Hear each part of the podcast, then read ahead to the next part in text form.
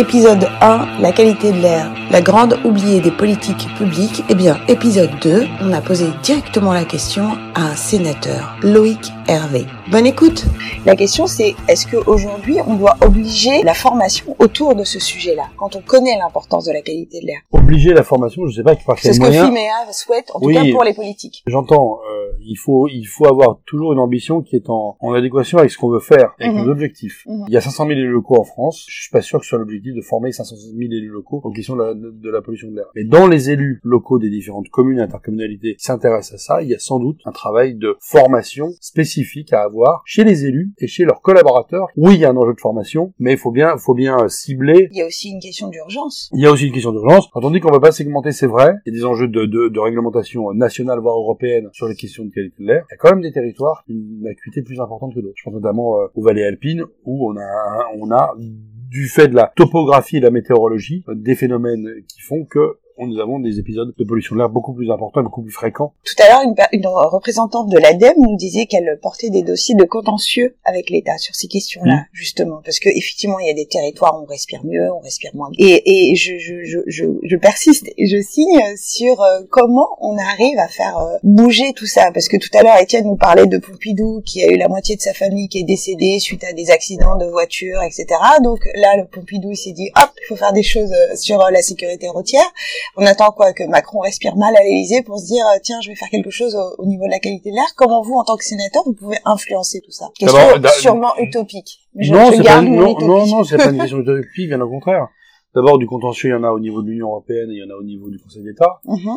l'inaction euh, des pouvoirs publics peut donner lieu à des suites euh, juridiques, judiciaires, même pénales. Oui. Donc euh, il y a bien une question aujourd'hui de responsabilité politique d'agir. C'est ce qui s'est passé d'ailleurs dans, la vallée de l'Arve. J'évoquais tout à l'heure lors, de l'Assemblée générale que il y a la réponse administrative classique de on a un problème, donc on crée des groupes de travail par silo sur le transport, le logement, l'industrie. On essaie de trouver des solutions avec les acteurs. Moi, je crois qu'il faut aller plus loin et qu'il faut aller aussi euh, chercher dans la société civile, chez les ingénieurs, dans les entreprises, dans tous ceux qui essayent de trouver des solutions euh, sur la maison de demain, sur la voiture de demain, sur euh, euh, l'humain augmenté. Nous, dans la Haute-Savoie, on a, on a ces capacités-là. Essayer d'aller rechercher ceux qui peuvent avoir les bonnes idées qui vont qu'on va euh, pouvoir trouver des solutions extrêmement concrètes. Et donc je voulais savoir vous en tant que sénateur ce que vous pensiez de cette loi climat et résilience. D'autant plus que c'est un texte qui, euh, comme beaucoup, est un texte de fin de mandat, Mhm. donc on se pose la question de, de notamment Comment des textes d'application Tout à fait.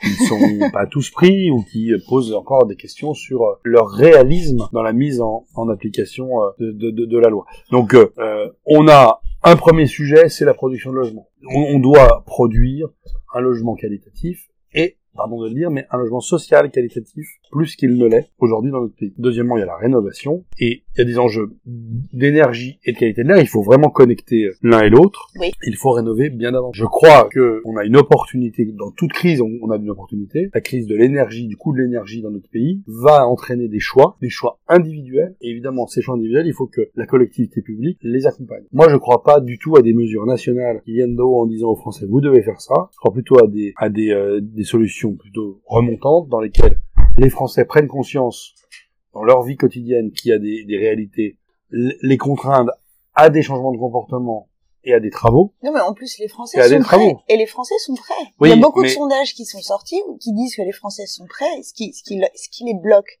Non, la rénovation énergétique, non, je, je respire mieux chez moi, etc. C'est le reste à charge. C'est ça le. Oui, mais il y a quand même ma prime rénov qui a quand même créé Oui. un certain nombre de. Oui, mais d'opportun- prime rénov, c'est des monogestes, mais pas encore. euh, Ok, on oui, d'accord. c'est un bon début, voilà. on va dire. Je- moi, je pense que l'outil, qui a le plus euh, et le mieux fonctionné, c'est l'outil fiscal.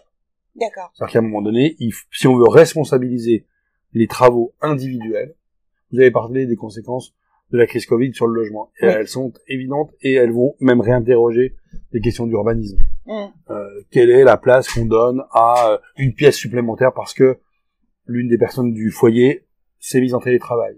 Euh, la question des terrasses, la question des balcons, la question des jardins, la question de l'organisation même du logement en soi.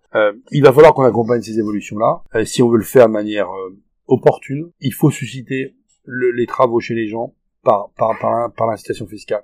Si on est seulement sur des mesures générales, on n'y arrivera pas. Il faut être sur, du, sur quasiment l'individuel. Allez, une dernière question utopiste, parce que moi j'aime bien l'utopie. Euh, j'ai interviewé... L'utopie, c'est une réalité en devenir. J'ai interviewé donc Bruno Tudal, Claire Pitola, euh, toutes ces personnes-là. Donc Claire Pitola, députée, Bruno Tudal, euh, qui est le co-auteur de la qualité de l'air pour les nuls, que j'ai lu, qui nous a envoyé. Je le remercie parce que c'était pas un sujet pour moi au, au départ, vraiment. La question très utopique, c'est comment on fait aujourd'hui quand on voit toute la communication, tout le marketing sur euh, l'odeur du propre.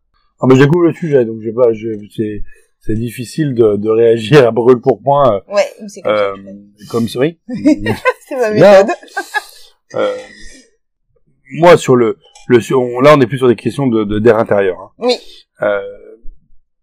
Ce qui m'a toujours interpellé comme père de famille, mais aussi comme comme investisseur, parce que quand on quand on est maire d'une commune, on investit dans dans une école, dans, dans une maison de retraite, dans des on voit des logements apparaître c'est comment est-ce qu'on garantit euh, un air intérieur de, de, de qualité? L'Union européenne a, a, s'est penchée sur la question il y a quelques années maintenant mhm. déjà, et euh, dans une dans un territoire comme le mien où pas mal de friches industrielles ont été euh, rénovées en logement, oui.